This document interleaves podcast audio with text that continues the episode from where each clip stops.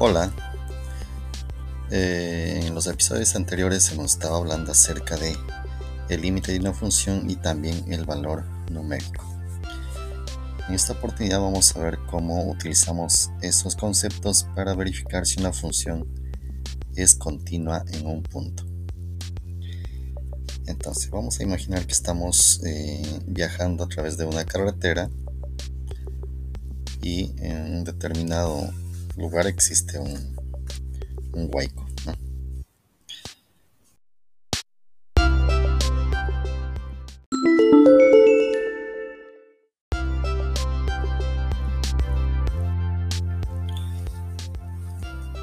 A través de la carretera hemos encontrado en un lugar eh, un puente.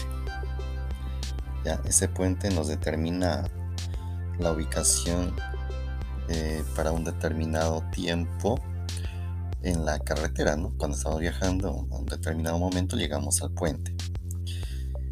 Eh, ahora, este, seguimos avanzando y más adelante encontramos un puente pero caído. Ya no se puede pasar.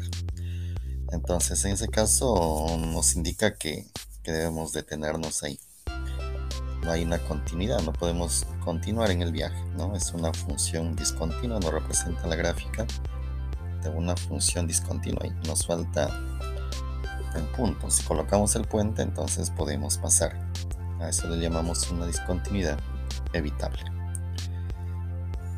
Eh, colocamos el puente, luego seguimos avanzando y por ejemplo encontramos eh, en un lugar donde se ha caído la plataforma, se ha ido un poco más abajo de la carretera, ¿no? Entonces, de acuerdo a un huaico por ahí, tenemos que se bajó la plataforma. Cuando estamos avanzando, llegamos a una parte más alta y al otro lado está la carretera, está un nivel más bajo. Entonces también hay una discontinuidad llamada discontinuidad de